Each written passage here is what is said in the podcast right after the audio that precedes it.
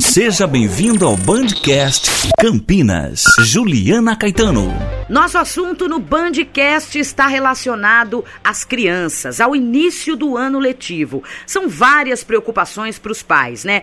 Entre essas preocupações, a compra do material escolar, dos uniformes e também a escolha melhor e mais prática na hora de transportar os cadernos e os livros. Segundo especialistas, a mochila é eleita a queridinha para a maioria dos estudantes e é a que traz mais problemas para a coluna. Sobre esse assunto, a gente vai conversar com o ortopedista pediátrico, doutor Davi Nordon, que vai conversar com a gente a partir de agora. Seja bem-vindo, doutor. Olá, é muito bom estar com vocês. Ah, doutor, a, a, criançada, né, a maioria das crianças escolhe, como eu disse agora no começo da nossa conversa, a mochila para transportar o material escolar. Nós estamos falando aí de cadernos, de muitos livros, né, na maioria das vezes. A mochila é causa problemas na coluna, o senhor vai falar mais detalhadamente com a gente, mas ela é a melhor opção ou os pais e os estudantes devem pensar em outras alternativas, doutor? Tá, a melhor opção é um armário, né? Você tem um armário para guardar o material na escola, mas não é toda a escola que dispõe disso. E aí o que te sobra é a mochila, né? Mas eh, tem algumas mochilas que são melhores de se levar, por exemplo, a mochila de carrinho. Uhum. Que aí você tira a carga da coluna e coloca no, no chão, no carrinho. Certo. Então essa seria a melhor opção. Aquela mochila das costas, é ela a grande vilã, doutor, que traz problemas para a coluna mesmo?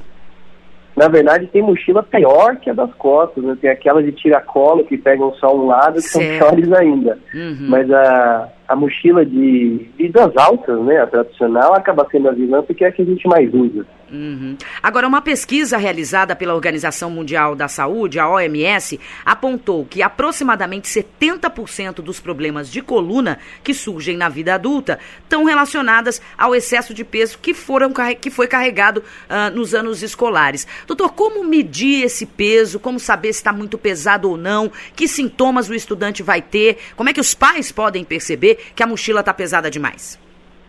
Pois é, a gente tem um número mágico, que é o de 10% do peso da criança. Tá. E de onde ele veio? É, alguns estudos mostram que, na verdade, acima de 10%, se a criança pesa 30 quilos, seriam 3 quilos, você começa a mudar o centro de gravidade do corpo com a mochila nas costas. Então ela vai puxar o tronco para trás, né, vai jogar a barriga para frente, vai aumentar todas as curvas da coluna e ela tem que se reposicionar para conseguir carregar, né? Vai cruzar mais a, a cabeça para frente e tudo mais. Uhum. E aí, com isso, você pode ter, você vai usar a musculatura de uma forma inadequada, né? Certo. Os estudos sobre dor e complicações são, são meio controversos, assim, uhum. porque na verdade a gente tem muitos fatores nessa época da, da criança que levam a dor nas costas. Tá. Então a gente sabe que aos 7 anos, 1% das crianças tem lombalgia, né, nas costas. Uhum. E aí depois, do, ao redor dos 16, 18 anos, chega a taxa de adulto, que é mais ou menos 20%. Né? Uhum.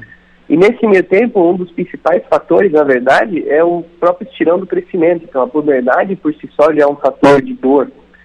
E fica, né, os estudos acabam ficando um pouco confusos. Mas uhum. o que a gente vê na prática, apesar disso, é as crianças reclamando de usar a mochila mesmo. Então, elas apesar do que diz estudo aqui, estudo ali, controverso ou não, elas reclamam de dor nas costas de carregar mochila pesada. Tá. Quais as maiores queixas que chegam a, ao consultório do senhor? É, quais os principais sintomas? A criança chega lá a, ah, reclamando de dores nas costas, doutor? Ela reclama, assim, dores na, no ombro, uhum. então onde fica a alça, dores na cervical, e a gente tem alguma dificuldade de saber se a culpa é só da mochila ou se não é o celular que ela está usando demais, né? Uhum. É, às vezes dores na escápula, então aquele osso das costas, né, que o pessoal chama de asa, que também pode ser tanto da mochila como da posição que ela fica na carteira, porque as carteiras, na verdade, são praticamente todas inadequadas para o tamanho da criança. Uhum. E, por fim, a dor lombar, aí, provavelmente por causa dessa acentuação da curva da coluna. Tá. Uh, tratamentos, doutor, depois que a criança chega reclamando, tanto aí do peso da mochila, como essa questão dos móveis que o senhor citou, que também é muito importante. Tem a questão dos smartphones que a gente vai falar já já. Mas quais os tratamentos, doutor? Chegando no consultório, constatado que há problemas na coluna, qual o tratamento indicado, doutor? É, primeiro mudar tudo que for possível de ergonomia. Então, eu sei que a, a classe não dá para você mudar as carteiras, né? Mas em casa, por exemplo, posição que fica sentada e tudo mais para estudar, né? É, acertar a mochila, então se puder trocar para mochila de carrinho, maravilha. Uhum. É, só que quando chega na adolescência eles não gostam de mochila de carrinho. É, eles, já, né? eles então, querem eles voltar na mochila das costas, né? Exatamente. E aí dentro dessa opção você pode usar uma mochila com tiras mais largas, com apuxamento, com um apoio na, né, o tirante na lombar, então ele vai pegar lá na frente na barriga uhum. e vai distribuir em três pontos esse apoio. Tá. Isso ajuda bastante, né? Uhum. É, e, assim, raramente em criança a gente precisa usar remédio. Então, quando está com muita dor, alguma medicação só para dor, e atividade física, que é super importante fazer. Uhum. Diminuir o peso da mochila já é a primeira providência que já adianta, né, doutor? Ah, é, essa é o que supostamente seria mais fácil, mas não tanto, né? Porque uhum. um tem escola que pede muito material e dois Sim. tem a criança que quer levar coisa que às vezes nem precisa. Uhum. Então os pais devem ficar atentos aí ao conteúdo dessa mochila. Agora a gente comentou agora há pouco, doutor, sobre esse outro vilão aí do cotidiano dessa nova geração, que são os smartphones. Essa posição de ficar o tempo todo olhando para o celular ou mesmo o computador também pode comprometer a coluna? Sim, com certeza. É, esse é um problema que a gente tinha antes, bem antigamente, com quem era cirurgião, sempre teve isso, porque a gente é, tem que olhar para baixo para operar, né? Uhum é, escriturário, pessoas que ficavam escrevendo muito, né? Aí foi mudando para quem usa computador, né? E agora atingiu a população inteira porque todo mundo usa celular. É, na verdade, você vai posicionando a cabeça para frente, inclinando, você vai mudar o ângulo, né? E o braço se alavanca no pescoço. Então, por exemplo, uma cabeça que deveria pesar 5 quilos, uhum. vai acabar pesando equivalente a 25 quilos. Né? Ah.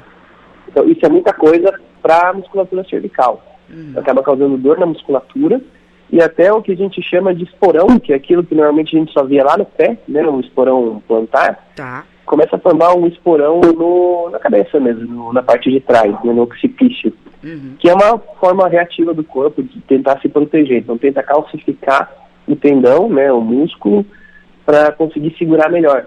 Só que não, né, não só não funciona como tem dor. Uhum. Ah, qual a melhor posição para mexer no smartphone, uh, na, dependendo da situação? Uh, uh, eles costumam também mexer no, no, smartphone deitado, enfim, ficam com o smartphone o tempo todo. Mas qual é a melhor posição para evitar essas dores aí, doutor? Deitado até que não é tão ruim, porque uhum. a ideia é você manter o pescoço reto, tá. né? Então, deitado, com ele bem na linha dos olhos, é uma opção legal. Hum. É, quando você está sentado mesmo ou em pé, você infelizmente tem que levantar o, o celular de forma que ele fique na linha dos seus olhos com a cabeça reta. Tá. Que geralmente não é uma posição muito confortável, né?